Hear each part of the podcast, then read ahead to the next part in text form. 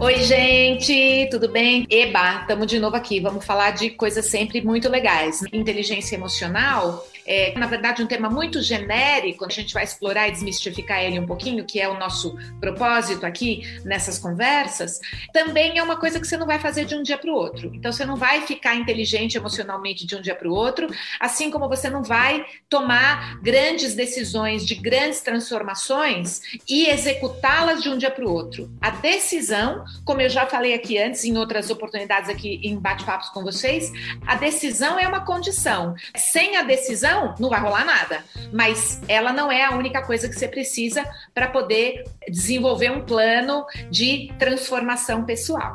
Começa agora, tá bom? Sobre inteligência emocional. Vocês fizeram algumas perguntinhas aqui e aí vocês me perguntaram dicas práticas para implementar inteligência emocional na vida. 10 dicas. Eu já falei que eu não faço essas coisas de 10 dicas assim tal. Eu vou desmistificar, eu vou explicar um pouco o que que é, vocês vão entender e aí vocês vão saber o que fazer na prática o que é inteligência emocional e se todo mundo pode desenvolver inteligência emocional. Essa pergunta é muito boa. E se existe algum risco da gente fazer excesso de racionalização? É alguém que já foi lá escutar ou estudar um pouquinho do que é inteligência emocional e já está fazendo uma pergunta específica. Também vou desmistificar um pouquinho sobre isso. Então, vou começar pelo começo, falando o que é inteligência emocional. Vou traduzir nas minhas palavras. Inteligência emocional é você reconhecer os seus sentimentos e o dos outros. Então é você conhecer, é você trazer conhecimento, trazer para consciência os seus sentimentos e o sentimento dos outros. Junto com isso, também traz um conceito de automotivação, e eu gosto de acrescentar nessa ideia de que só existe automotivação. Você se motiva, você não é motivado pelo outro. Essa expectativa ou essa ideia que a gente tem de que alguém nos motivou, na verdade, essa outra pessoa, ela só ajudou a gente a lembrar da nossa própria motivação. Eu não acredito em alguém que me motiva. Eu acredito em automotivação. Por outro lado, se eu tô assim meio deprê e eu boto uma música bem legal, eu fico motivada. E aí vocês podem dizer assim: "Ah, então foi a música que te motivou". Não, não foi a música, foi o caminho que eu conheço de mim mesma, que às vezes eu me esqueço dele, de me automotivar. Então eu já sei que uma música me alegra, eu já sei que tipo de música me alegra, eu já sei que tipo de coisa, de leitura, de programa ou de conversa me motiva, me lembra da minha força de existir. Por isso que às vezes a gente fala que a motivação vem de fora ou alguém me motiva a alguma coisa, mas na verdade é só automotivação. E quanto mais a gente tiver consciência e clareza disso, mais donos de nós mesmos a gente é. Então, reconhecer os nossos sentimentos e os sentimentos dos outros, ter essa clareza sobre motivação e automotivação e ter relações adequadas. Aqui tem uma coisa muito importante sobre relações adequadas, que é o seguinte: as relações com outras pessoas, seja do trabalho, seja da família e etc., são as nossas melhores oportunidades de crescimento e desenvolvimento.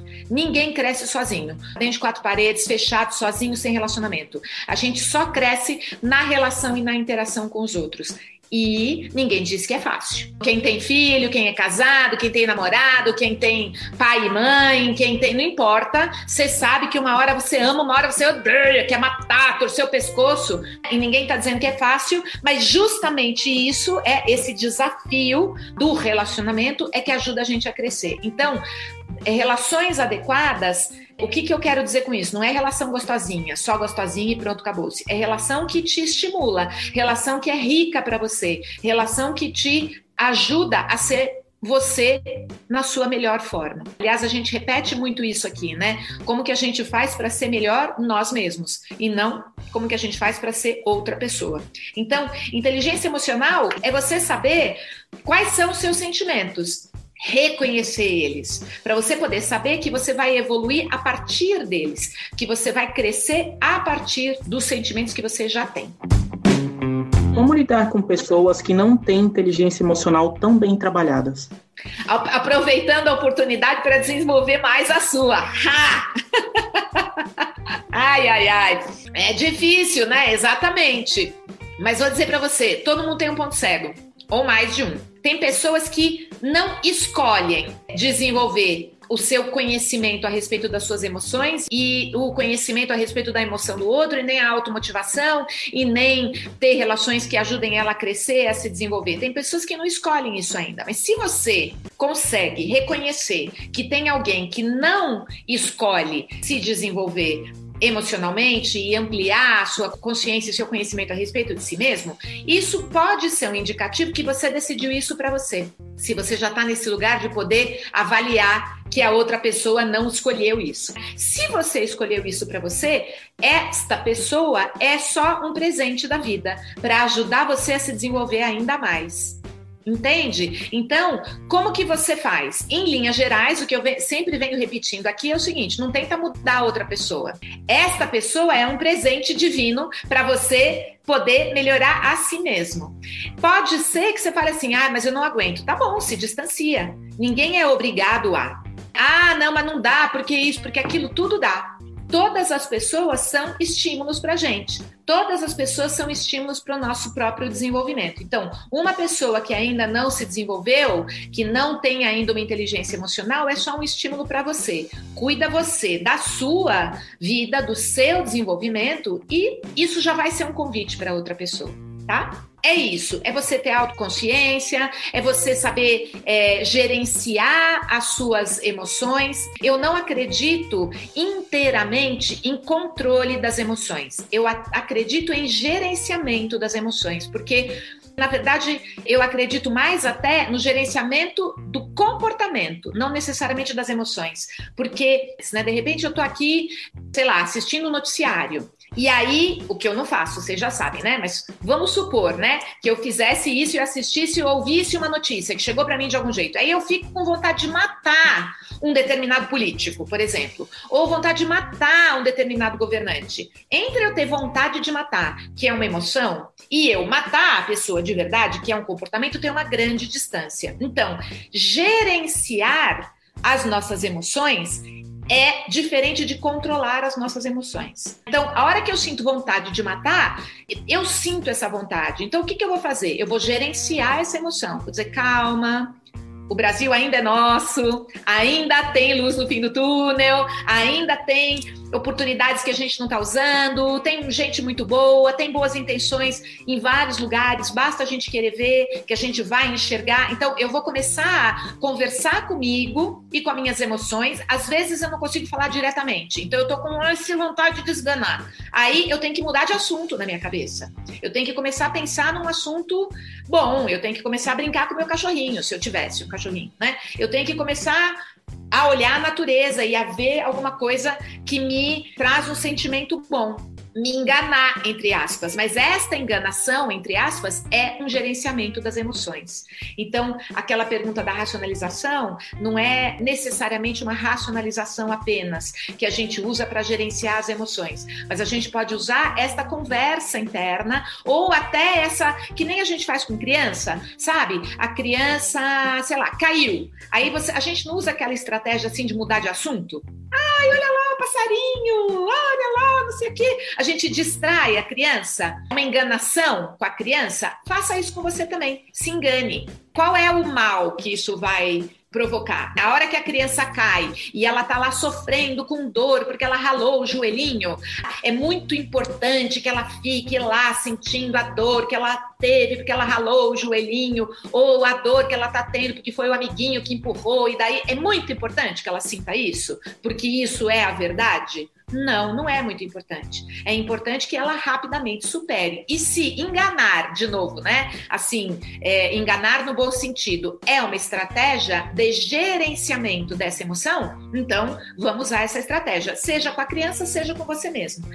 Então, o que, que você quer e aonde você quer chegar e para quê? Eu fico repetindo aqui né, que, para mim, o objetivo e o propósito da vida é a gente ser melhor, aquilo que a gente já é, e não a gente ser outra pessoa que a gente não é é? O que, que isso significa para você? Empatia é um outro definidor de inteligência emocional, é a gente saber se colocar no lugar do outro.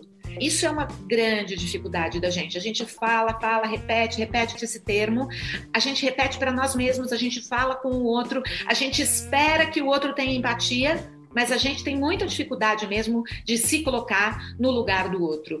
As experiências que a gente tem hoje, todas de extremos, todos os, os racismos de todos os tipos, todos os preconceitos de todos os tipos, todas as posições políticas, os times de futebol, essa coisa da empatia é uma coisa que atravanca muito o nosso progresso aqui de, de ser humano, porque é muito difícil a gente se colocar no lugar do outro. Todos nós temos formação diferente, cultura diferente, valores diferentes, pais diferentes, famílias diferentes, sociedade diferente, país diferente de onde a gente vem, e a gente cria uma série de valores, premissas e conceitos que passam a ser preconceitos quando a gente vai lidar com a realidade da outra pessoa. E ser inteligente emocionalmente significa a gente conseguir pôr em suspensão, não significa abrir mão dos nossos valores, da onde a gente veio, da nossa história e daquilo que a gente acredita, mas colocar em suspensão. Colocar em suspensão é conseguir raciocinar não necessariamente a partir desses valores, mas a partir de outros valores aos quais a gente está convidado a raciocinar. Então, isso aqui é empatia. E a capacidade de conseguir raciocinar a partir de valores e premissas de pessoas diferentes da gente é uma característica da inteligência emocional.